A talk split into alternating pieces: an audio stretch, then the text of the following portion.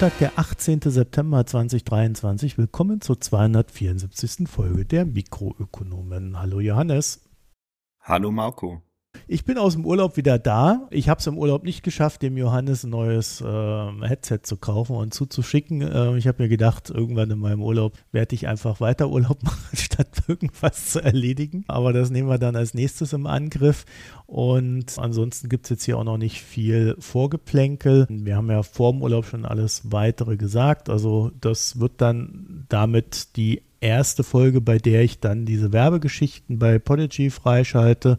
Dann gucken wir uns das mal an, was, äh, wie das ist, ob wir das erdulden und ertragen. Und angeblich soll das aber auch irgendwie vielleicht ein paar Wochen dauern, ehe dann die erste Werbung mal kommt. Von daher kann ich jetzt auch gar nicht sagen, wann genau es dann auch bei euch aufploppt.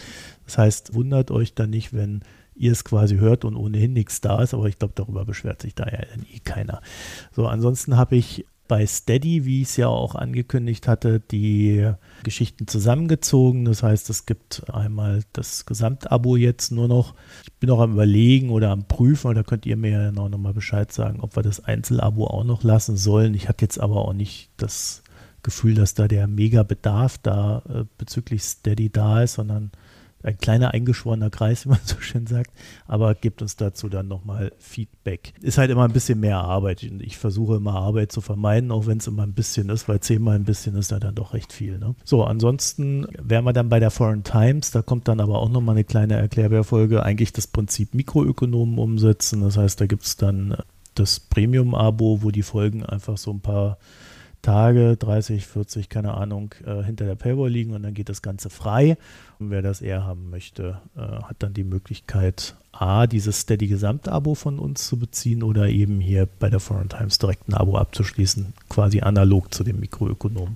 Ich habe im Gesamtabo, meine ich, einen kleinen Rabatt eingebaut, sodass dann noch ein kleiner Anreiz da ist. Und ansonsten wie immer der Hinweis, wir geben keine Rabattgeschichten im Regelfall raus. Das heißt also, der Preis ist der Preis ja, ich habe jetzt, was so Premium-Folgen betrifft, bin ich gerade so in der Vorbereitung, muss ich sagen. Ich habe jetzt erst irgendwie bei der Foreign Times drei Folgen aufploppen gehabt. Muss ich mal gucken, wie ich das alles äh, manage. Bei der bei den Mikroökonomen habe ich zwar eine Folge in Planung, die ist äh, leider mit einem Buch verknüpft. Das macht es dann immer etwas schwieriger, aber ich hoffe, ich kriege das äh, alsbald geregelt. Ansonsten haben wir zwei Podcasts und zwei Newsletter. Ähm, einmal auslandsbericht.de für die Foreign Times und Mikronews für die Mikroökonomen. Kommt erratisch, alles beides. Wenn Zeit, Lust und Laune da ist, meistens liegt es an der Zeit. Lust und Laune ist öfter da.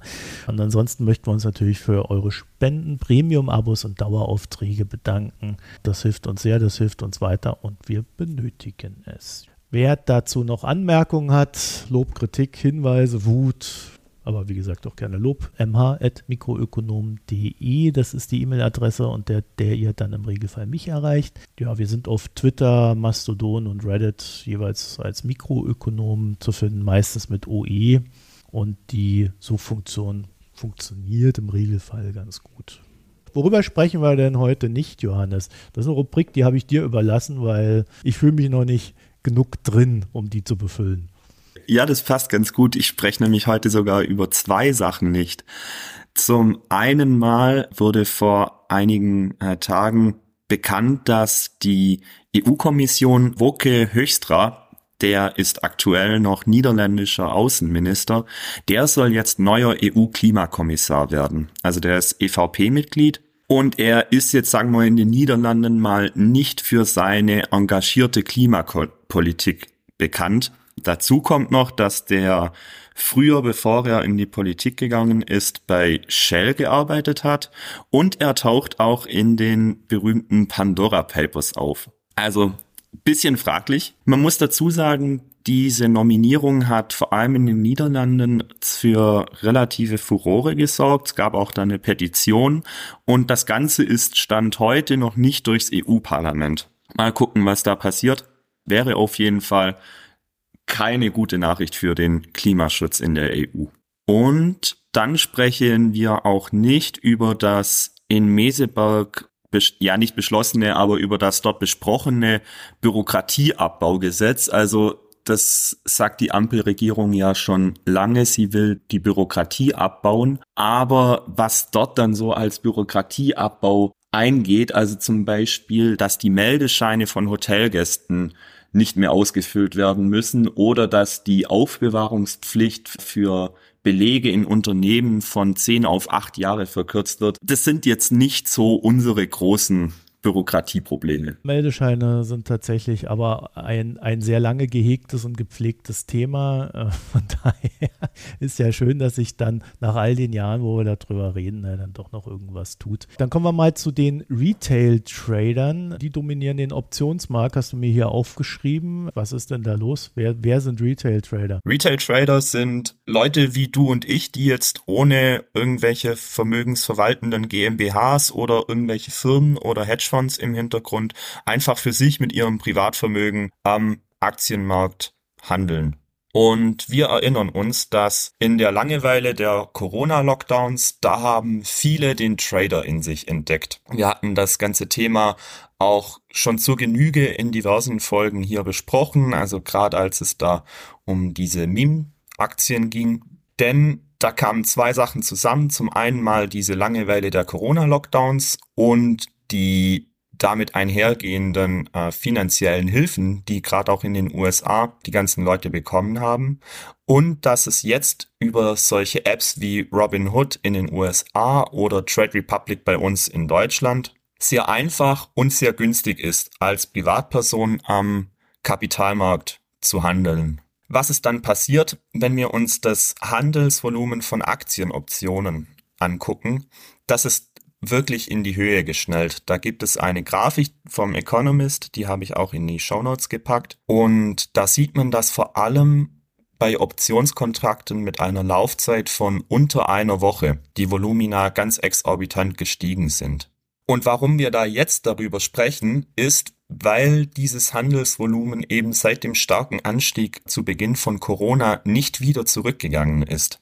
Also es scheint sich hier nicht um so ein kurzfristiges Phänomen, was man damals irgendwie vielleicht gedacht hat, zu handeln. Es hat sich in der Zeit aber was getan. Es gab zum einen mal eine Verschiebung hin zu noch kürzeren Laufzeiten von unter einem Tag. Das nennt man dann Zero Days to Expire Optionen. Da gibt's dann auch schon einen Hashtag 0DTI, der dort in den einschlägigen Reddit und Twitter Communities verwendet wird. Und zum anderen gab es eine Verschiebung vom Handel von Optionen auf Einzelaktien hin zu einem Handel mit Optionen auf Indizes, im Wesentlichen vor allem auf den S&P 500 und den Nasdaq. Für den S&P 500 hat nämlich jetzt das Volumen der Optionen mit einer Restlaufzeit von weniger als einem Tag, also diese Zero Days to Expire Optionen, das sind 43 Prozent des Volumens heute. Das ist extrem viel. 2019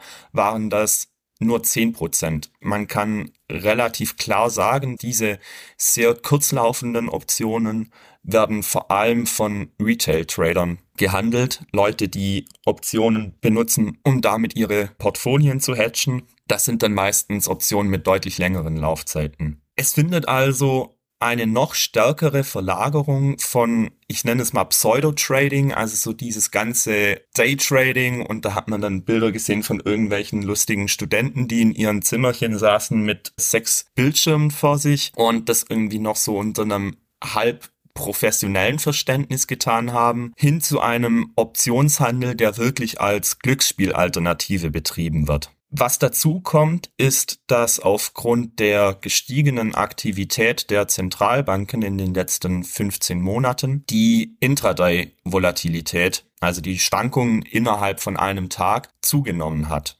Veröffentlichungen von Makroindikatoren haben jetzt zum Teil starke Kursbewegungen ausgelöst, und das macht natürlich den Handel mit Optionen mit kurzen Laufzeiten interessant, weil die sehr stark auf diese kurzen, starken Ausschläge reagieren. Man kann also sagen, dass es findet so eine Verlagerung von Stockpicking und Pushing während Corona hin zu Wetten auf Makroindikatoren statt. Die Finanzunternehmen, die das Ganze anbieten, das sind im Wesentlichen zum einen die Handels-App und damit einhergehen die Market Maker, die hinten dran die Orders ausführen und die Apps über dieses Payment for Order Flow, auch das hatten wir schon in einer Folge, bezahlen. Und das sind zum anderen die Emittenten. Das sind meist Investmentbanken und Hedgefonds. Also das sind die, die die Optionen an sich ausgeben. Die Market Maker verdienen über den Bid-Ask-Spread, also die Differenz zwischen Kauf- und Verkaufskurs der Option an diesen Geschäften. Und es fällt auf, dass dieser bei Optionen um wirklich ein Vielfaches höher ist als bei Aktien oder auch ETFs. Die Emittenten, die die Optionen herausgeben, die verdienen natürlich an der Optionsprämie. Also das ist der Betrag, den ich dem Emittent zahlen muss, damit der, ja, das ist wie, wie so eine Versicherungsprämie, kann man sagen. Da jetzt diese Optionen meistens halt als wertlos verfallen, behalten die Emittenten natürlich die Optionsprämie und müssen im Gegensatz aber nichts zurückzahlen.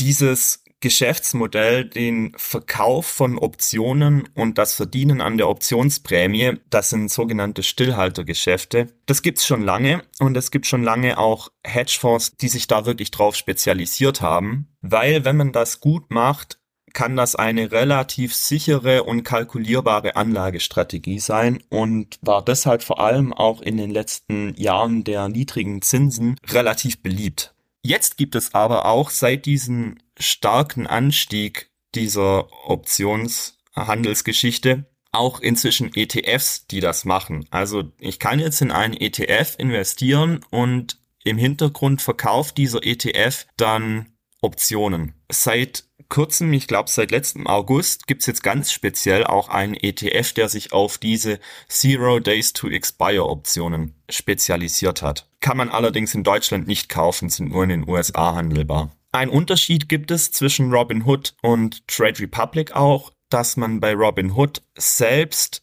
diese Optionskontrakte aufmachen und verkaufen kann. Also man kann da selber zum Stillhalter werden, während das in Deutschland regulatorisch nicht geht. Da kann ich Optionen nur kaufen. Die US-Terminbörse hat diesen Trend für sich erkannt und natürlich daraus ein Geschäftsmodell gemacht, indem sie jetzt auch ihr Produktportfolio erweitert hat und speziell Optionen mit einem Tag Restlaufzeit auf die Indizes handelbar macht. Die hat das vor einigen Monaten schon gemacht. Ganz neu ist jetzt auch, dass seit Anfang des Monats die Eurex, also die europäische Terminbörse, nachgezogen hat und es jetzt auch Eintagesoptionen auf den Eurostox 50 zu kaufen gibt. Insgesamt ist aber nicht klar, wie groß das Thema in Deutschland oder Europa ist. Das liegt ganz einfach daran, dass hier keine Zahlen vorliegen. Während in den USA man Handelsvolumina auf der Börse ja gut einsehen kann, findet der Handel in Europa und Deutschland über diese Apps meist nicht direkt an der Börse, sondern über, also man kann da nur Optionsscheine kaufen. Das ist quasi, dann ist eine Bank zwischengeschaltet und somit ist das Ganze privat und die veröffentlichen natürlich die Zahlen nicht. Das Ganze wirft jetzt Fragen auf. Zum einen mal ist es jetzt ja scheinbar nicht nur so ein Trend gewesen, während Corona allen war langweilig, alle hatten Geld übrig, dann macht man halt mal irgendwelches Glücksspiel, sondern das ist geblieben. Dieser Trend vom Pseudo-Investieren hin zum wirklichen Zocken, der hat sich nochmal verstärkt. Das liegt, denke ich, zum einen mal daran, dass Glücksspiel gilt ja eher als verruft. Investieren per se aber nicht. Also das hat ja in den letzten Jahren auch so einen positiven Touch wieder bekommen. Viele Menschen sind heute auch Kunden bei Trade Republic und Co. Und wenn man da jetzt drüber redet, sagt man, ah, ich bin jetzt auch bei Trade Republic. Man redet dann aber nicht weiter. Also über Geld redet man ja nicht so viel. Deswegen wird hier diese Grenze zwischen investieren und diesem glücksspielartigen Zocken, die verwischt auch und die ist auch nach außen nicht wirklich erkennbar. Die Folge ist dann, dass bei den Betroffenen zum einen mal das Problembewusstsein fehlt. Also man hat nicht diese, sage ich mal, Schuldgefühle, die man jetzt vielleicht hat oder das schlechte Gewissen, das man hat, wenn man in eine Spielothek geht oder in Online-Casino und auf der anderen Seite dadurch, dass es natürlich für Außenstehende nicht so klar einsehbar ist, was der Einzelne, also ja, es sind zum ganz großen Teil Männer, was der Einzelne da jetzt macht und handelt, fehlt auch diese gesellschaftliche Kontrolle, die den Betroffenen natürlich auch helfen kann. Wenn ich mitkriege, dass mein Kumpel er ständig in der Spielothek rumhängt, dann kann ich dem auch sagen und ihn darauf ansprechen und ihm da entsprechend auch helfen. Und das funktioniert natürlich bei diesem Zocken auf den Finanzmärkten deutlich schlechter daran schließt sich für mich auch die Frage an und wenn da von euch jemand etwas weiß, dann schreibt uns sehr gerne mal, ob dieses Thema in der psychologischen Forschung beziehungsweise in der Psychotherapie stattfindet. Weil das ist ja im Prinzip wie Glücksspiel, aber ich denke, man muss das schon anders betrachten, weil bei Glücksspiel jedem bewusst ist, dass es einfach nur Glück ist. Während bei diesen Optionshändlern, die glauben trotzdem ja immer noch so bisschen daran, dass sie den Markt schlagen könnten, indem sie auf Trading-Signale achten oder indem sie Nachrichten wie Inflationsveröffentlichungen antizipieren und dementsprechend handeln. Also sie stellen ökonomische Überlegungen an, was ja ein Glücksspieler nicht macht. Das ist aber trotzdem ja wenn es übertrieben wird, ein Krankheitsbild und auch was, was dann zur Sucht werden kann. Deswegen sollte das natürlich dann irgendwann auch therapiert werden können. Die letzte Frage, die sich mir stellt, ist mehr dann ökonomischer Natur, nämlich was hat das für Auswirkungen auf die Kurse, beziehungsweise was für Auswirkungen haben die Kurse auf dieses Optionstrading. Es gibt Hinweise, da gibt es einige Studien, die zeigen, dass der Retail-Optionshandel die Volatilität an den Märkten vergrößert. Insbesondere diese Intraday-Volatilität. Andersrum die Frage, was für Auswirkungen haben die Kurse, die Märkte insgesamt auf diesen Optionshandel? Bei Aktien ist es in der Regel so, dass wenn wir uns in einem längeren Abwärtsmarkt befinden, dass dann Kleinanleger und Retail-Kunden aus dem Markt ausscheiden. Ja, einfach nicht mehr weiterhandeln. Die Frage ist jetzt, ob das auch so bei diesen Optionshändlern stattfinden wird. Ich denke eher nicht, mit solchen Optionen kann ich auch auf fallende Kurse spekulieren. Das heißt, es ist mir als Optionshändler egal ob die Märkte hoch oder runter gehen, für mich ist nur wichtig, dass sie sehr volatil sind. Weswegen ich jetzt erstmal nicht denke, dass es hier so ein bisschen eine Bereinigung gibt, in dem Sinne, dass wenn wir in einen stärkeren Abwärtsmarkt gehen, dass dann diese Aktivität zurückgehen wird interessante Geschichte. Also im Endeffekt ist es ja ganz gut dafür geeignet, wenn man äh, eine Meinung zu einer Meldung hat, die kommen wird. Also du weißt, äh, an dem und dem Tag um 14 Uhr werden Arbeitsmarktdaten in den USA veröffentlicht. Dann nimmst du halt kurz vorher so ein Ding und wettest drauf, dass es in die eine oder andere Richtung geht. Man könnte fast sagen, also man hat eine 50% Chance, dass es irgendwie funktioniert, auch wenn das vielleicht gar nicht so der Fall ist. Aber das andere Ding ist, dass man mit den Optionen natürlich, wenn man das mit diesen Meme-Aktien in Einklang bringen würde, natürlich recht leicht wieder so Dinge zum Explodieren bringen kann. Ne? Aber äh, das Risiko bei der Sache ist, glaube ich, auch klar. Du hast halt immer einen Totalverlust, wenn du auf der falschen Seite liegst. Also das geht entsprechend schnell. Das Gegenstück ist natürlich auch klar. Da hast du dann halt auch mal schnell, was weiß ich, 1000, 2000 Prozent. Äh, es wirkt so ein bisschen so auf mich, als ob das diese ganzen CDFs so ein bisschen ersetzt gerade im Markt. Ne? Also es gab ja eine sehr starke Community, die mit CDFs auch über Apps, äh, was eigentlich noch viel schlimmer war, ist als das, was über äh, Robin Hood und Co. lief damals, die da unglaublich aktiv war, auch mit diesem ganzen System, wo du dann Tagessieger, Wochensieger, Monatssieger wurdest und alle anderen platt gemacht hast, also auch hohen Einsatz hattest und Vergleichbarkeit und ähnliches, also wo man wirklich schon sagen muss, so das ist eine ziemliche Rumzockerei. Da gehen ja auch diese Apps, äh, habe ich letztens gelesen, so peu à peu pleite. Wir hatten da früher auch mal drüber gesprochen, dass ich da so meine Bedenken hatte. Und das würde auch so ein bisschen erklären, warum dieser Markt wiederum nicht mehr so gut funktioniert. Ja, weil wir jetzt einen Ersatz dafür haben. Die Frage, glaube ich, vor der wir uns jetzt befinden, ist, die Zeit des leichten Geldes ist ja vorbei. Also es ist wohl so, dass die Ersparnisse aus der Corona-Zeit jetzt weitestgehend aufgebraucht sind in den USA und ob sich jetzt dann in der Folge das Ganze wieder beruhigt, weil die Leute dann doch wieder andere ähm, Prioritäten haben und oder Zwänge. Also gab ja da schon einige, die haben schlichtweg ihr Geld dann plötzlich damit verdient. Ne? Die haben einfach die, die Kohle genommen, die sie da überwiesen bekommen haben und haben sich damit dann durch Zufall oder Glück oder auch Können sehr schnell an den Aktienmärkten ihr, ihr, ihr monatliches Salär geholt. Diese Effekte, also die fallen ja jetzt alle weg. Das heißt, wenn es sich beruhigt, in dem Sinne, müssten jetzt so peu à peu auch durch Verluste quasi äh, die Protagonisten immer weniger werden, die da agieren oder die Akteure. Zeigt aber, glaube ich, auch so ein bisschen, dass das noch da ist, dass wir halt nie einen richtigen Crash hatten. Wir hatten nie eine längere Phase, in der es an den Märkten mal richtig abging, äh, also nach unten ging und wo man äh, auch so eine Marktbereinigung dann hatte, wo die die das so aus Jux und Dollerei machen, dann auch rausfliegen. Ne? Also das wäre dann noch so die, die weitere Geschichte, die da drin liegt.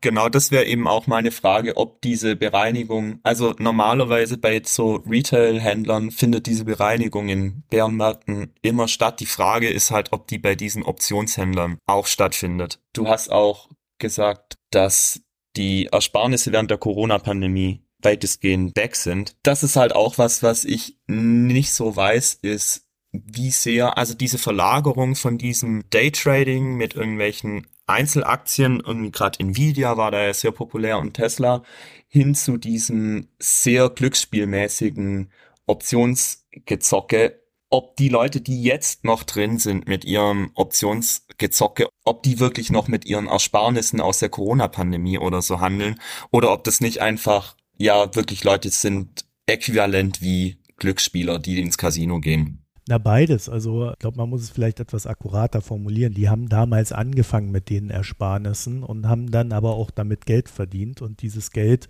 ist dann im Zweifelsfall gar nicht so wenig gewesen und ist jetzt halt noch in einer gewissen Form da, mehr oder weniger.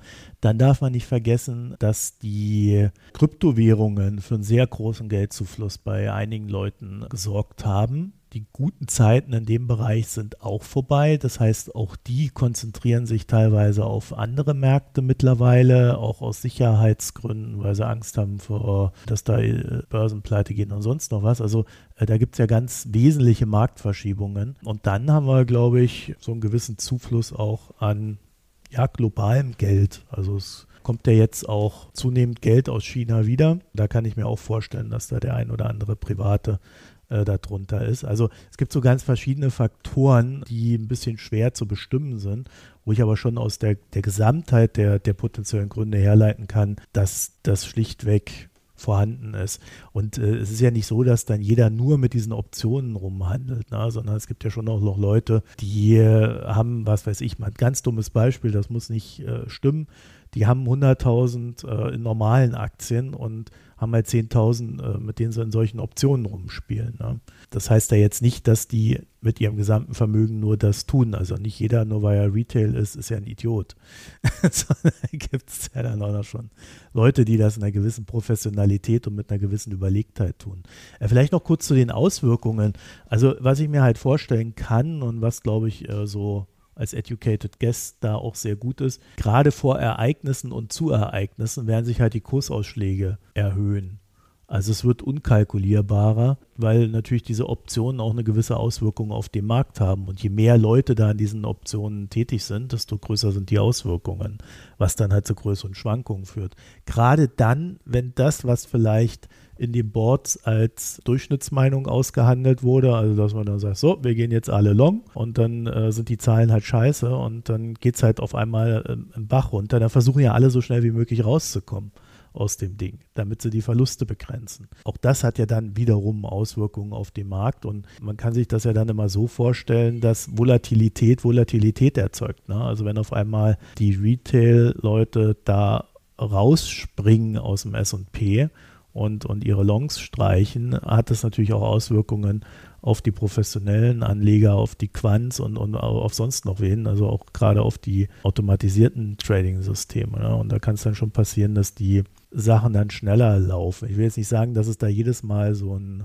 Flash-Crash oder ähnliches gibt, sondern einfach, dass die Volatilität da an diesen Zeitpunkten wesentlich höher ist. Grundsätzlich haben wir ja gerade wieder eine niedrige Volatilität. Ja, also man sieht das hier auch, ich habe gerade so einen Artikel von Bloomberg noch hier nebenher mal aufgeschlagen. Da gibt es dann auch, dass äh, so ein äh, Volatilitätsindex da auch mal um 7% nach oben oder unten springt. Ähm, also da zeigt sich das dann auch. Dann würde ich sagen, komme ich zu meinem nächsten Thema. Außer du hast noch was. Ist denn die Apple Watch jetzt wirklich klimaneutral, Marco? ja, ich habe mir das tatsächlich mal angeguckt, weil also eigentlich hat es mich gar nicht interessiert, muss ich gestehen. Ich habe dann, als ich die Werbung gesehen habe mit dieser Klimaneutralität, hat sich aber irgendwie so ein bisschen. Hast du das mit dieser Mutter Erde angeschaut? Ja, ich habe mir das Video mit Mutter Erde zu, zu 50 Prozent angeschaut und habe dann mit Fremdscham bedeckt äh, das Ding weggeschaltet, weil also das war wirklich äh, nicht zu ertragen. Ähm, der Hauptgrund, warum ich allerdings mir diese Klimaneutralität der Apple Watch angeguckt habe, war, dass ich als ich so eine Übersichtsseite irgendwo gesehen habe, hat Apple irgendwie damit geworben, dass sie jetzt im Sinne der Klimaneutralität und der Hilfe zum Klima ihren Trade-in-Service haben und das ein großer Beitrag sei. Und Trade-in bedeutet ja, du gibst dein altes Gerät bei Apple ab und kaufst neues und dann kriegst du da eine kleine Gutschrift und die Gutschrift ist eigentlich immer geringer, ich habe das jetzt mehrfach geprüft, als das, was du bei einem Ebay-Verkauf abzüglich der Kosten dort er, erhalten würdest. Ne? Also wenn man sich noch ein bisschen Mühe macht und so ein iPhone dann eben nicht bei eBay vertickt, sondern auch noch wo äh, so privat vielleicht, da würde man wesentlich mehr erhalten, als Apple bereit ist, einem zu zahlen. und sie bewerben das aber da dann immer so als, ja, gib uns doch das alte Ding, dann kriegst du noch ein bisschen Geld, kannst dir das neue kaufen und seit neuestem halt, ja, und das ist auch ein super Beitrag zum Klimaschutz, weil wir geben dem Gerät ein neues Leben oder wir recyceln es. so. Und das hatte mich eigentlich getriggert und deswegen habe ich mir das ganze Ding mal näher angeschaut. Ihr kennt ja nun mittlerweile meine Meinung. Klimaneutralität bei Produkten ist im Grunde immer Quatsch. Also man braucht auch gar nicht hingucken, um zu wissen, dass das Quatsch ist, was Apple einem da erzählt. Frage ist jetzt also, wie kommt der Quatsch zustande? Und ich will nicht nur schimpfen, weil, als ich mir das angeguckt habe, ich finde, das, was Apple macht, ist für einen Konzern schon ziemlich gut. Ja, also beim CO2-Verbrauch rechnen Sie beispielsweise den Energieverbrauch des Produktes über die Lebenszeit mit rein. Sowie dann auch wieder mit einem gewissen Anteil an grüner Energie im Gesamtstromnetz, also auch so, dass man sagen kann, das ist tatsächlich fair gerechnet die meisten lassen das ja weg, wenn sie können. Ne? Äh, manchmal gibt es ja Vorgaben, dass es nicht können. Und dann ist ganz interessant bei der Apple Watch, und wir reden über die Apple Watch 9, dann ist dieser Energieverbrauch über die Lebenszeit immerhin 16 Prozent des Gesamtproduktes. Also ähm, das finde ich auch ganz interessant. Es ist halt eine Uhr, ne? die verbraucht nicht so mega viel Energie, dadurch erklärt sich das vielleicht. Ich denke mal, bei einem iPhone würde das etwas anders aussehen. Apple macht dann auch so Sachen wie, dass sie ähm, Rohstoffe und äh, ihr Zeugs möglichst nicht via Flugzeug durch die Gegend fliegen, sondern andere Transportwege bevorzugen. Ja, also alles in Ordnung, ähm, finde ich gut. Ich vermute mal, sie haben auch ohne den Klimaschutz im Kopf nicht die Meinung gehabt, da allzu viel mit dem äh, Flugzeug zu transportieren, weil das wäre extrem teuer. Sowas macht man eigentlich nur im Notfall. Und dann finde ich, klingt es auch sehr gut, dass Apple seine Zulieferer anhält, grünen Strom zu verwenden. Und ja, da fange ich dann schon so an zu stutzen, weil wenn alle Apple-Zulieferer grünen Strom verwenden, dann trifft ja gleichzeitig dieses Bedürfnis auf eine Strommangellage. Also äh, es gibt halt nicht 100% grünen Strom verfügbar im Stromnetz, sondern nur anteilig mal mehr, mal weniger, würden dann diese Apple-Zulieferer und so weiter den grünen Strom für sich verwenden, dann, naja, würde man auch in der aktuellen Lage anderen Unternehmen quasi den Zugang zu diesem grünen Strom verwehren. Also das ist so ein, so ein Problem, äh, das kann man so oder so sehen. So, aber auch hier wieder, Apple ist dann bereit, in regenerative Stromquellen zu investieren, teilweise auch zusammen mit den Zulieferern. Also kann man auch wieder sagen, das Problem erledigt sich im Laufe der Zeit und sie tun da was. Und da hört dann mein Lob aber auch auf. Die Uhr ist nur dann carbon neutral, wenn man die Uhr mit dem neuen Sport Loop Armband wählt. Also ein anderes Armband, zack, ist die Neutralität ohnehin schon weg. Und dann steht da wunderweise auf der Apple-Seite, die Uhr emittiert 29 Kilo CO2 bei Produktion und Gebrauch. Also sie verbraucht oder sie erzeugt CO2. Wie kann sie da carbon neutral sein? Bevor wir dazu kommen, Ihr kennt die Antwort, ja? Es ist so, dass Apple auf dieser Seite auch anzeigt, dass es ein Baseline-Szenario für den Herstellungsprozess gäbe und von diesem hätte man jetzt von 45 Kilo sich auf 29 Kilo CO2 bei der Produktion runter bewegt. Das sind ja immerhin ganze 16 Kilo. Äh, phänomenal könnte man dann sagen. Der zweite Blick zeigt dann, das Baseline-Szenario ist das Jahr 2015. Also es ist nicht die Vorgängeruhr, über die wir da reden. Das ist so ein bisschen fehlleitend. Und ich glaube, die erste Apple Watch kam 2016 raus. Also hat man sich da wohl irgendwas zurecht kalkuliert. Äh, ich gehe mal davon aus, dass das seriös gemacht gemacht wurde. So geht man dann mal so in diesen Report zur Apple Watch 8 rein und da würde ich vielleicht sogar noch lobend erwähnen, diese Reports sind weitestgehend fair aufbereitet. Also man kann da schon vergleichen, man muss es sich aber auch erarbeiten. Ne? Also äh, so zwischen Marketing und Report gibt es dann wohl noch so, sage ich mal, Diskrepanzen. Wie viel hat jetzt also diese Apple Watch 9 gegenüber der Vorgängeruhr der 8 erspart. Das sind 4 Kilo CO2. Also das sind dann 33 Kilo, die die hatte. Und ich will das auch gar nicht kleinreden. Also wenn man halt überlegt, was für eine große Entität Apple ist, dann sind solche Sachen tatsächlich ein Fortschritt. Aber weder ist es halt klimaneutral in dem Sinne, wie ich den Begriff deuten würde, nämlich äh, das Klima wird gar nicht belastet, noch ist es ein mega großer Schritt, so wie er da erstmal suggeriert wird. Und jetzt ist die Frage, die ich dann sofort auch beantwortet sah, weil da gibt es wirklich eine schöne Grafik. Ja, wie haben die denn jetzt diese Reduktion überhaupt zustande gekriegt? Und die Antwort ist sehr simpel, es ist grüner Strom. Also das Einzige, wo sie wirklich merklich Verbesserungen erzielen konnten, einfach den herkömmlichen Strom durch den grünen Strom zu ersetzen und den Rest, also sie haben noch so ein klein wenig am Recycling rumgespielt, dadurch haben sie auch ein bisschen was erreicht äh, seit 2015. Ja, und der Rest, der kommt durch Carbon Offsets. Und diese Carbon Offsets finde ich bei Apple nicht ganz unspannend, weil, also vielleicht mal um bei der Uhr zu bleiben, also einmal, wenn man sich das Marketing anguckt, geht Apple da zwar wirklich her und sagt, ja, wir sind carbon neutral bei der Uhr. Auf der anderen Seite, wenn du in den Report reinschaust, steht es dort gar nicht drin, sondern da steht halt äh, diese Kilozahl. Ne? Also da sagen sie auch explizit oder sie handeln so, dass sie das da nicht vermischen. Diese Neutralität gibt man dann in, in der Werbung auf mit diese, und dann kommen diese Carbon Offsets und dann kann man sich, wenn man so ein bisschen rumklickt, auch zu Carbon Offsets und was ist das eigentlich bei Apple klicken? Und da wird man dann darauf verwiesen, dass das High-Quality Offsets sind. Und man will sicherstellen, dass das High-Quality Offsets sind indem man einen eigenen Fonds aufgelegt hat. In dem waren bereits 200 Millionen drin und jetzt wiederum wird man da nochmal 200 Millionen Dollar draufschütten. Also dann hat man 400 Millionen Dollar in dem Fonds. Der wiederum hat das Ziel, eine Million Tonnen Kohlendioxide pro Jahr zu entfernen.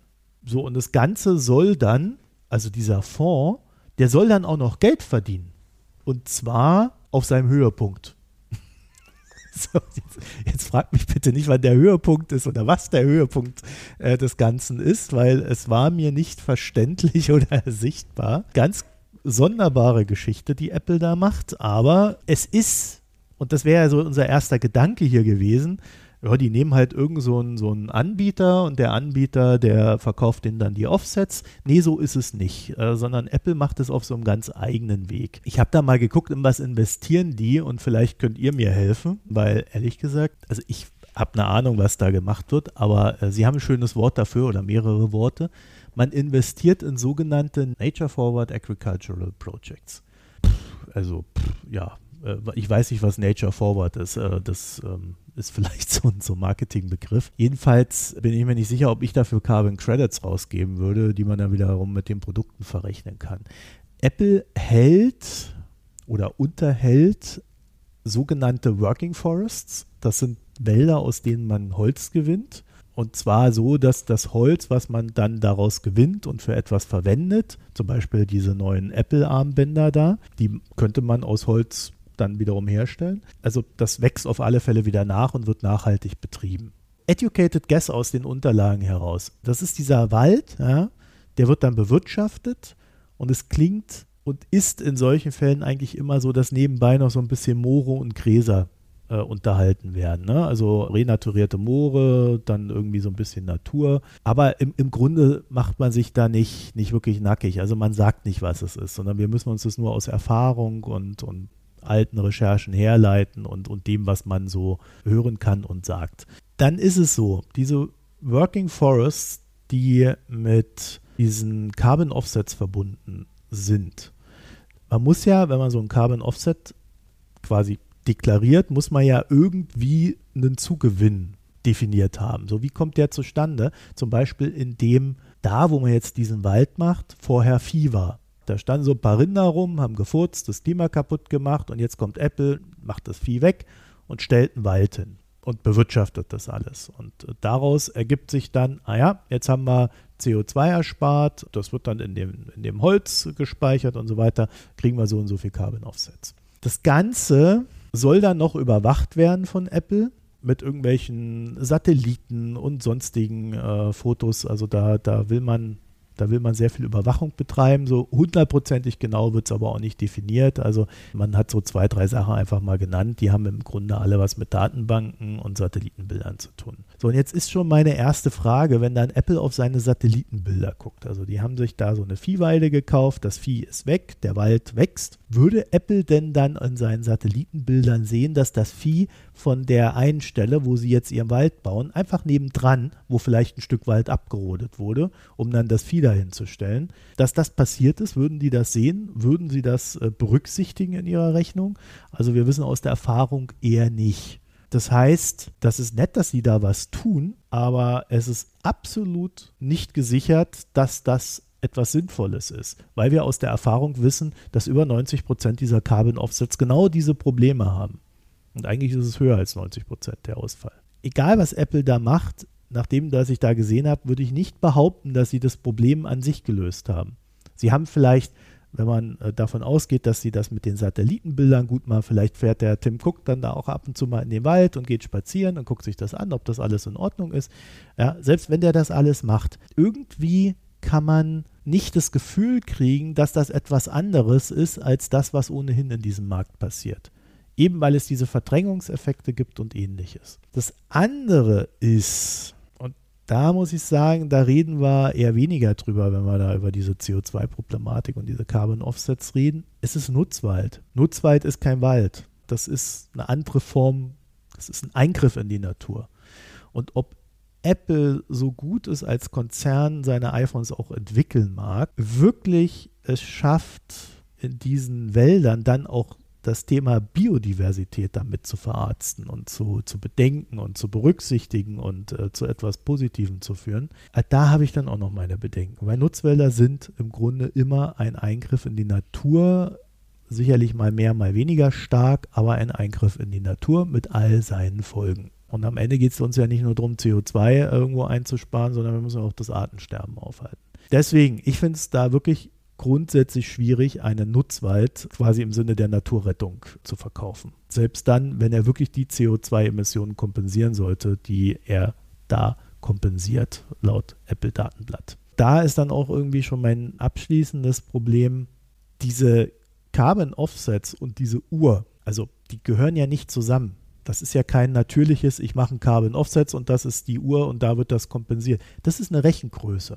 So, und Apple hat jetzt halt, und das ist die traurige Wahrheit hinter der Geschichte, dann, selbst wenn man sagt, Carbon Offsets sind geil, sie haben es halt jetzt nur geschafft, ihre Uhr da zu kompensieren. Mehr haben sie nicht. Die Uhr, die jetzt nicht das größte Gerät ist und auch nicht über die Lebenszeit die meiste Energie verbraucht. Deswegen auch hier dieses Zusammenbringen von Carbon Offset und Uhr finde ich auch sehr schwierig. Eine Innovation, denke ich, wäre es gewesen, und da gibt es durchaus Unternehmen, die das schon machen, eben wegzugehen von den Carbon Credits. Also man kann viel tun, aber am Ende geht es darum, dass die Produktion behoben werden muss und nicht, dass Apple uns erzählt, dass wir keinen Impact auf die Natur haben, wenn wir ein Apple-Produkt kaufen, weil das stimmt einfach nicht. So, und jetzt der, der lustige Effekt des Ganzen. Also im Westen war man da jetzt, äh, oder in den westlichen Medien, sage ich mal, war man da jetzt nicht so kritisch. Also es gab so zwei, drei kritische Artikel, alles in Ordnung, aber das war jetzt kein Riesenthema. In China, ich meine, es ist ja ein wirklich wichtiger Markt für Apple, sind die Leute tatsächlich genau deswegen, weil das nicht klimaneutral ist, sondern weil das eine Veräppelung ist, darauf angesprungen und haben Apple für da, genau dafür kritisiert. Und es war ein sehr großes Thema, hing natürlich auch damit zusammen, dass die Regierung gerade gegen Apple äh, in dem Sinne vorgeht, dass sie sagt, äh, Staatsangestellte, aber es wurde dann auch wieder teilweise kassiert und so weiter.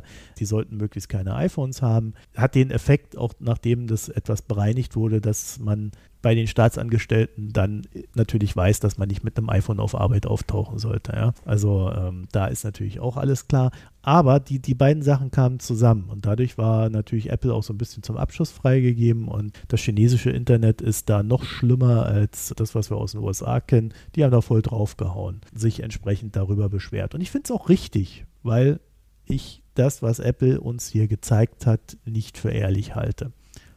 Aber wie gesagt, unter Klammer, ich glaube, das, was sie tun als Unternehmen, ist wesentlich besser als das, was viele andere Unternehmen tun. Klammer auf, explizit natürlich wesentlich besser als das, was die Ölunternehmen tun, Klammer zu. Ja, du hast, denke ich, den wichtigen Punkt angesprochen, nämlich, dass es letzten Endes darum geht, ja, seine Produktion zu verändern. Und die zwei Maßnahmen, die du jetzt gesagt hast, die Apple hier aufgreift, um diese CO2-Emission, um diese Uhr klimaneutral zu rechnen. Das ist zum einen mal dieses Baseline-Szenario, also diese Reduktion gegenüber dem Baseline-Szenario, wo du gemeint hast, das kommt hauptsächlich dadurch zustande, dass man jetzt halt grünen Strom nimmt. Dafür ist Apple aber ja nicht so wirklich selber verantwortlich. Die haben jetzt ja nicht angefangen, im großen Stile ihr Windparks aufzubauen, sondern das ist was, was gesamtgesellschaftlich und wirtschaftlich gerade passiert. Das heißt, ich weiß nicht, also ich finde nicht, dass Apple sich das selber jetzt so groß auf die Fahnen schreiben könnte, wenn das sowieso passiert. Ja, das andere, die Carbon Offsets, das Thema hatten wir hier ja schon zur Genüge. Ich verstehe auch, dass man da mit diesem CO2-Fonds dann ähm, Geld verdienen will. Ich könnte mir darunter vorstellen, dass die, wenn das Ding entsprechend groß ist, und ihre und sie damit ihre ganzen eigenen Produkte. Also Tim Cook hat ja Mutter Erde versprochen, bis 2030 alle Produkte klimaneutral zu haben. Und ich gehe davon aus, wenn sie das dann in der Größe ihren Carbon Offset vorhaben, dass sie dann weiter wachsen und Carbon Offsets an externe verkaufen und so damit Geld verdienen wollen. Ja, das könnte ich mir auch vorstellen, dass sie es machen. Ich glaube aber nicht, dass sie es an Externe verkaufen, sondern dass sie, äh, das klang so ein bisschen aus den Unterlagen heraus, dass sie ihre ganzen Zulieferer damit einbeziehen. Also, dass das quasi so ein Apple-internes, weil Apple ist ja mehr als Apple, ne? sondern Apple ist ja vor allen Dingen seine Zulieferer und die Zulieferer liefern ja alles möglich für das iPhone und das iPhone wird ja auch nicht von Apple zusammengeschraubt, sondern von Foxconn und noch ein paar anderen Unternehmen. Und die alle haben natürlich dieses Problem, dass sie in etwas schwierigeren Gebieten dieser Erde arbeiten und die schon wichtig sind. Und deswegen will ich das auch nicht so ganz kleinreden. Den Druck auf die dortige Politik zu erzeugen, dass mehr regenerative Energiemöglichkeiten geschaffen werden. Ja, Netzaufbau, Netzausbau, wie aber auch dann eben die Solar- und Windkraftanlagen und was es da noch alles gibt. Also äh, das ist jetzt nicht so ganz unwichtig. Aber es ist halt am Ende auch ein, wieder so ein Ökosystem in Apple. Und äh, wenn es ganz schlecht läuft, nehmen sie dann den Fonds und ziehen nochmal ein bisschen Kohle aus ihren Zulieferern raus. Also das das würde mich jetzt auch nicht wundern, wie auch immer das dann gestrickt ist. Ja. Also wer da mal Unterlagen von euch hat, um, äh, wo wirklich mal hervorgeht, wie Apple das Ding da strukturiert, äh, das würde mich wirklich mal interessieren, die Details. Äh, gerne mal an mich wenden und mir zukommen lassen. Ich habe dazu wirklich nichts gefunden. Ich gehe mal auch nicht davon aus, dass das öffentliche Unterlagen sind. In der Conclusio ist, ist wirklich alles ganz nett, aber eben auch nicht mehr.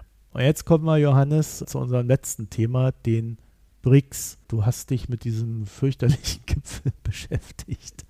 Ja, es war der BRICS-Gipfel in Südafrika. Die BRICS, was war die Idee dahinter? Also die BRICS wurden gegründet als Gegenformat zu den G7. Die wirtschaftlich starken Länder, die da nicht mitmachen, dürfen, können, wollen. Die haben sich jetzt ihre eigene Organisation gegründet. Und der Hintergrund ist so ein bisschen, und das Argument kann man, finde ich, schon bringen, dass die aktuelle Weltordnung, also diese ganzen internationalen Institutionen wie der IWF, die Weltbank, die UNO, die WTO etc. etc., die wurden alle mehr oder weniger unter westlicher Regie damals gegründet. Und die sind zum Teil, und das ist jetzt der Vorwurf, so strukturiert, dass sie den Westen dort bevorteilen würden. Ein konkretes Beispiel ist der IWF. Dort hat nämlich China hat 18% Anteil am Welt-BIP, aber nur 6% Stimmrechte im IWF, wenn es um diese Sonderziehungsrechte, da hatte die Hanna, glaub mal, eine Folge dazu gemacht, geht. Und wenn man zum Beispiel sich jetzt auch die DirektorInnen desselben anschaut, dann kamen die halt bisher immer aus dem Westen. Demgegenüber steht auch, dass die BRICS 40 Prozent der Weltbevölkerung vereinigen und 25 Prozent des Weltbips. Im Vergleich dazu leben in den G7 weniger als 10 Prozent der Weltbevölkerung. Es wird aber 45 Prozent des BIPs erwirtschaftet. Also in diesen zwei Dimensionen haben wir hier so ein gegenseitiges Ungleichgewicht. Die Hauptpunkte bei diesem BRICS-Gipfel waren jetzt zum einen einmal eine Erweiterung und zum anderen eine Abkopplung vom Dollar. Diese zwei Hauptpunkte wollen wir uns jetzt mal genauer anschauen. Erweitert wurden die BRICS, indem neue Länder aufgenommen wurden, nämlich im Einzelnen Saudi-Arabien, Ägypten, Argentinien, Iran, Äthiopien und die Vereinigten Arabischen Emirate. Das war jetzt so als erster Schritt verstanden worden. Es sollen nämlich noch weitere dazukommen, so relativ offensichtliche Kandidaten dafür wären zum Beispiel Nigeria und Indonesien. Diese Erweiterung wurde, und da sehen wir schon eine erste Bruchlinie innerhalb der BRICS, vor allem von Russland und China vorangetrieben. Indien und Brasilien, die waren eher für graduelle Erweiterung, also vielleicht mal ein oder zwei neue dazu. Denn das große Anliegen von Brasilien und Indien auf diesem BRICS-Gipfel war und ist auch die ganzen letzten Jahre schon, dass man sich nicht zu weit vom Westen entfernen will. Die wollen keine autokratische Version der G7 sein. Zum Einzelfall Indonesien, das war jetzt schon eingeladen. Die sind sich aber intern eben auch noch nicht in ihrer Regierung einig, ob man da jetzt beitreten möchte, gerade weil man halt Angst hat, sich zu weit vom Westen zu entfernen. Und Indonesien ist ja so in dieser ganzen De-Risking-Kampagne, die jetzt äh, seit den letzten anderthalb Jahren stattfindet, als Alternative zu China aufgepoppt. Deswegen ist für Indonesien der Westen in diesen Jahren jetzt durchaus wichtiger geworden nochmal. Und man hat da halt auch, ja, Chancen bekommen vom Westen. Und dann die zweite große Frage war die Abkopplung vom Dollar. Das große Ding, was man irgendwie mal machen wollte und was irgendwie dann letztendlich ja auch eine logische Konsequenz wäre, wäre, dass man eine eigene Währung einführt. Ganz prominent wurde das von Lula da Silva vorangetrieben. Der hatte das gleiche auch schon mal beim Mercosur-Gipfel, das ist diese südamerikanische Wirtschaftsunion. Dort hatte der das auch schon mal vorgeschlagen. Diese eigene Währung wird aber von den allermeisten als utopisch betrachtet. Die Gründe dafür sind zum einen mal, dass es unter den BRICS eine sehr große ökonomische Disparität gibt. Eine Bedingung für so eine Einheitswährung wären eine Bankenunion, eigentlich eine Fiskalunion, wobei wir da ja beim Euro sind, die haben wir auch nicht. Also könnte auch ohne gehen, aber es sollte auch eine makroökonomische Konvergenz stattfinden. Kurz so eine Einheitswährung, das haben wir beim Euro gesehen, das ist ein Riesenprojekt. Es bedarf langer und großer Anstrengungen, das zusammen hinzukriegen.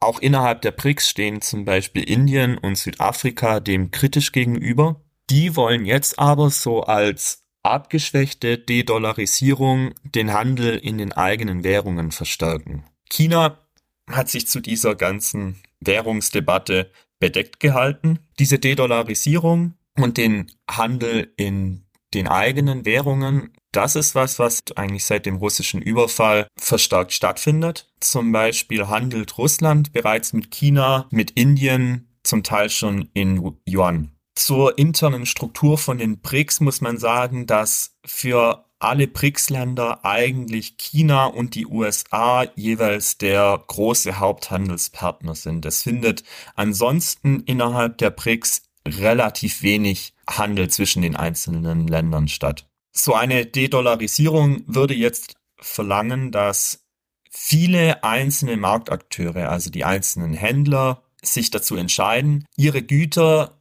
in einer anderen Währung zu handeln. Also sowas zentral zu bestimmen, ist erstmal gar nicht so einfach. Es kann nämlich nur bedingt verordnet werden. Um Handel abzuwickeln, braucht man neben den Händlern nämlich halt auch Devisenhändler. Das sind im Wesentlichen Banken.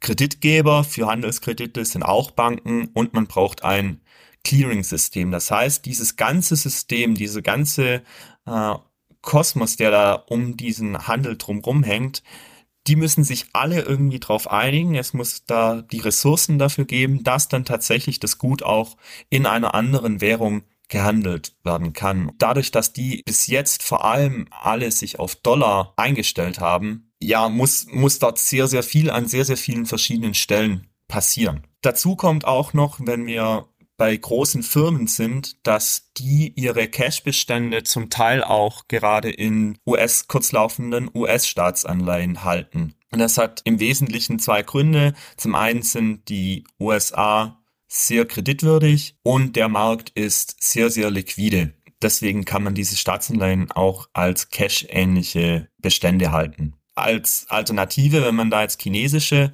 Staatsanleihen nehmen wollte, hätte man zum einen das Problem, dass China kein so ein gutes Kreditrating hat. Aber, und da ist jetzt das große Problem, dass der chinesische Finanzmarkt nach wie vor sehr, sehr abgeschottet ist. Ich kann als Unternehmen eigentlich überall auf der Welt zu meiner Bank gehen und mir ein Depot aufmachen lassen, wo ich US-Staatsanleihen reinlegen kann das funktioniert mit chinesischen Staatsanleihen nicht. Da kommt man einfach nicht so ran. Deswegen ist auch das ein Punkt, wo man sagt, okay, das müsste natürlich auch geöffnet werden, dieser Markt, wenn wir wollten, dass der Yuan zum Beispiel stärker dort als Handelswährung eingesetzt wird. Wir sehen eine Bewegung in Richtung dieser De-Dollarisierung und zwar bei den Reservewährungen der Zentralbanken rund um die Welt. Die Bestände oder der Prozentsatz an US-Dollar an den Reservewährungen hat seit dem russischen Überfall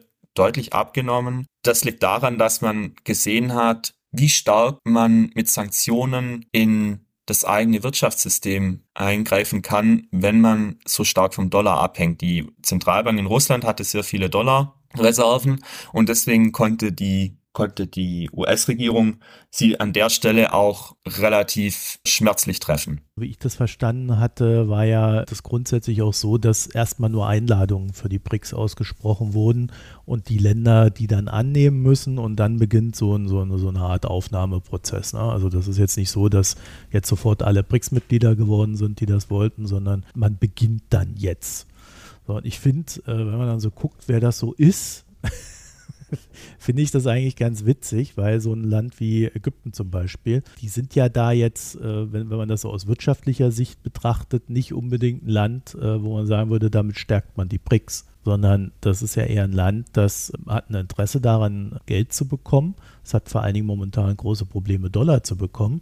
Und äh, es gibt ja da diese Investmentbank, die bisher recht wenig äh, aktiv war, die dann noch bei den BRICS mit dranhängt. Und da erhofft man sich sicherlich auf Dauer dann das ein oder andere Sümmchen, das man dann da noch erhält.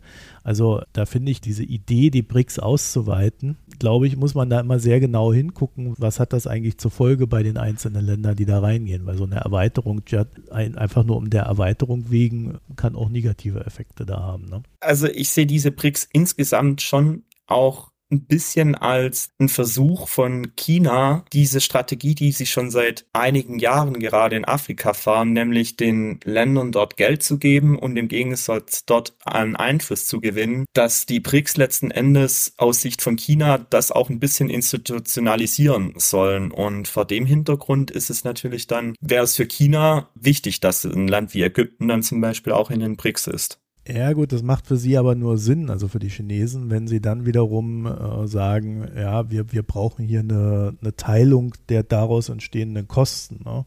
Weil sonst steht am Ende China da und muss den ganzen Kram bezahlen. Und spätestens, wenn es dann um Geld geht, wird Indien dann sicherlich auch wieder beginnen, an ihre eigenen Interessen zu denken. Ne? Also die, die kloppen sich ja da teilweise noch um Grenzen und Land. Also das ist so eine ganz schwierige Geschichte, wo ich also ich habe, als ich das verfolgt habe und die deutsche Berichterstattung gelesen habe, war ich erstaunt, wie bereitwillig man dann in Deutschland wieder war, zu sagen, oh, jetzt wankt die Weltordnung. Da kommen dann, wenn du genauer hinguckst, halt eher die schwachen Länder rein. Ich meine, Indonesien wäre ein wirklicher Gewinn gewesen, aber so die anderen Länder, da gewinnst du keinen Krieg mit, um es mal so flapsig äh, zu formulieren. Ne? Ich denke, dieses Thema eigene Währung, das können wir abhaken. Es wird wahrscheinlich mehr Handel in eigener Währung stattfinden. Und die an der Stelle spannende Frage ist, ob es wirklich bei so einem, okay, wir handeln jetzt alle in unserer eigener Währung wird oder ob anstatt von dieser gemeinsamen Währung ein wenig der Yuan an diese Stelle tritt. Wie wir ganz am Anfang schon gesehen haben, wo es um die Diskussion um diese Erweiterung ging, gibt es in den BRICS so zwei Richtungen und zwei Vorstellungen über dieses Bündnis. Wir haben auf der einen Seite als ganz dominierendes Mitglied natürlich China. Die wollen die BRICS, so scheint es vor allem als eine Organisation seiner wichtigen Partner haben, mit ganz klar hegemonialen Bestrebungen. China will seinen Einfluss in diesen Ländern verstärken und will sie vom Westen entfernen. Auf der anderen Seite haben wir dann die Länder vor allem Indien, Brasilien und Südafrika, die in den letzten Jahren auch deutlich stärker in den Blick des Westens gekommen sind. Für die sind nämlich China und die USA und zum Teil auch die EU wichtige Partner. Was die jetzt machen, ist, dass sie ihre Verhandlungsposition stärken, indem sie sich nicht ganz klar für einen der beiden, sage ich mal, Blöcke entscheiden, sondern sich immer irgendwo dazwischen befinden, können sie natürlich für sich das Beste herausholen. Sehr interessant war, dass die aktuellen Probleme, die es in der chinesischen Wirtschaft gibt, also dieses Arbeitslosigkeitsthema, diese Immobilienkrise, das wurde alles nicht angesprochen. Aber das sind Themen, die natürlich von großer Bedeutung für die anderen sind, weil die meisten BRICS-Mitglieder einen großen Rohstoffexport nach China haben. Und das zeigt schon sehr die chinesische Dominanz in dem Bündnis. Also die chinesische Regierung ist gewohnt, dass man über Probleme nicht spricht und jedenfalls nach außen. Und deswegen wird auch in so einem internationalen Bündnis darüber nicht gesprochen. Ganz im Gegensatz jetzt zum Beispiel erinnern wir uns an die damals noch G8 äh, während der Finanz- oder auch während der Euro-Krise.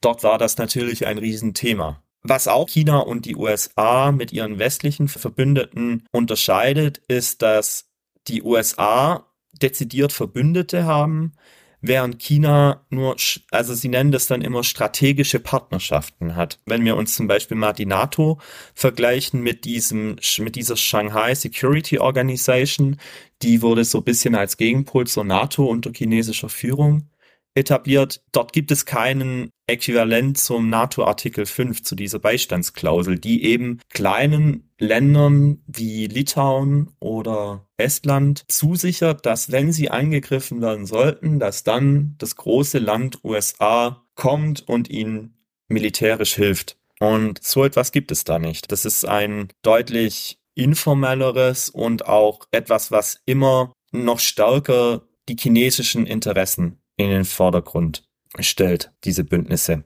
Auch sind die G7 politisch, rechtlich und gesellschaftlich insgesamt sehr homogen. Das sind alles Demokratien, mit ähnlichen Menschenrechten, ähnlichen Justizsystemen, ähnlichen Wirtschaftssystemen. Das sind die BRICS aber ja überhaupt nicht. Wir haben dort autoritäre Länder wie Russland und China. Wir haben dort Monarchien, wenn jetzt die Erweiterung stattfindet, die wie die Vereinigten Arabischen Emirate oder Saudi-Arabien. Wir haben Demokratien wie Brasilien und Indien. Und die Idee ist aber, dass genau diese Werte und politischen Diskrepanzen, die sollen ausdrücklich, und das ist der große Unterschied zu den westlichen Bündnissen, die sollen ausdrücklich keine Rolle spielen.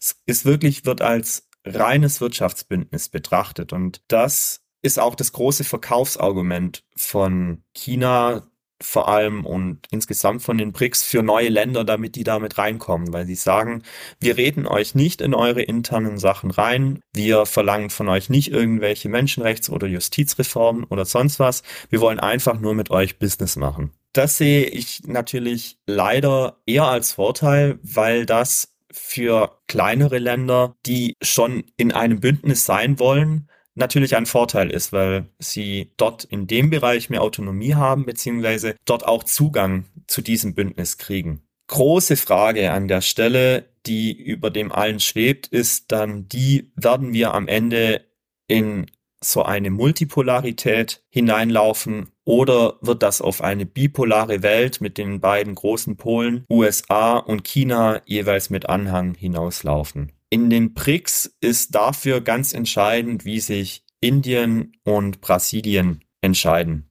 Die versuchen, wie gesagt, ihre Position auszuspielen und die müssen sich an der Stelle jetzt aber emanzipieren und eben nicht dafür sorgen, dass die BRICS eben nicht eine Institutionalisierung chinesischer Außenpolitik und Wirtschaftspolitik wird, sondern wirklich ein Bündnis auf Augenhöhe, indem man auch Politik oder auch Wirtschaft gegen die Interessen zum Teil von China durchsetzen kann und man Teil der BRICS sein kann, ohne den Kontakt und die Verbindung zum Westen komplett zu verlieren. Wie das klappt, werden wir sehen. Ich möchte an der Stelle zu dem Thema Bi versus Multipolarität noch ein Podcast empfehlen, und zwar den Sicherheitshalber Podcast, die Folge 72. Da wird dieses ganze Thema mal wirklich intensiv auseinandergedröselt. Ja, ich halte das alles für Quatsch, äh, was da passiert. Also äh, am Ende ist es ja so, dass allein dadurch, dass China so eine große Gravitation wirtschaftlicher Natur in den BRICS hat, auch im Vergleich zu Indien übrigens, es sehr unausgewogen ist und dadurch eigentlich auch immer klar ist, äh, wer das Sagen hat. Und äh, China betreibt ja eine Außenpolitik, die sehr darauf achtet, dass nur jene Vorteile von China erhalten, außer es äh, wird erzwungen quasi durch Übermacht, also zum Beispiel durch technische Überlegenheit oder ähnliches, dass nur jene dann Vorteile erhalten. Und das wird sich halt auch durch solche Institutionen durchziehen. Ich glaube, was, was halt einige Staaten da eint, ist, dass sie sagen, sie wollen vom Dollar weg. Aber das Problem ist halt, dass, warum wollen sie vom Dollar weg? Die Russen, weil sie den nicht mehr benutzen können, die anderen, weil sie keine Dollar kriegen. Also sagen sie, wir brauchen was anderes. Es gab da mal so einen Versuch von Venezuela, der war auch von Russland gestützt eine Kryptowährung aufzubauen, die quasi den Dollar absetzt.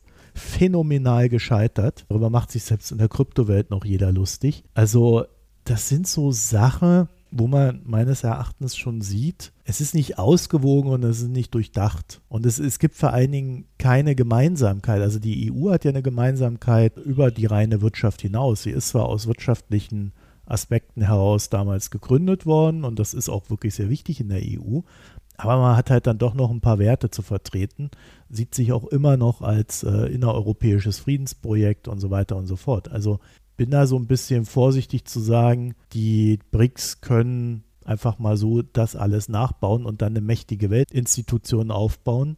Zumal am Ende ja auch noch nicht klar ist, damit das funktioniert, müssten sie ja quasi die Staaten, die da drin sind, dann auch dazu bringen, gegen den Westen zu agieren. So, das andere ist, dass es halt auf dieser währungstechnischen Ebene halt schon, allein schon deswegen die Begrenzungen gibt. Du hast es ja auch erwähnt. Es gibt halt keine Offenheit in diesen Märkten. Die Ägypter, die kontrollieren das Pfund. Das ist kein Ding, was, was frei fließt. Die Chinesen kontrollieren den Yuan. Es ist nicht so einfach mal äh, sich mit äh, äh, chinesischen Staatsanleihen abzudecken.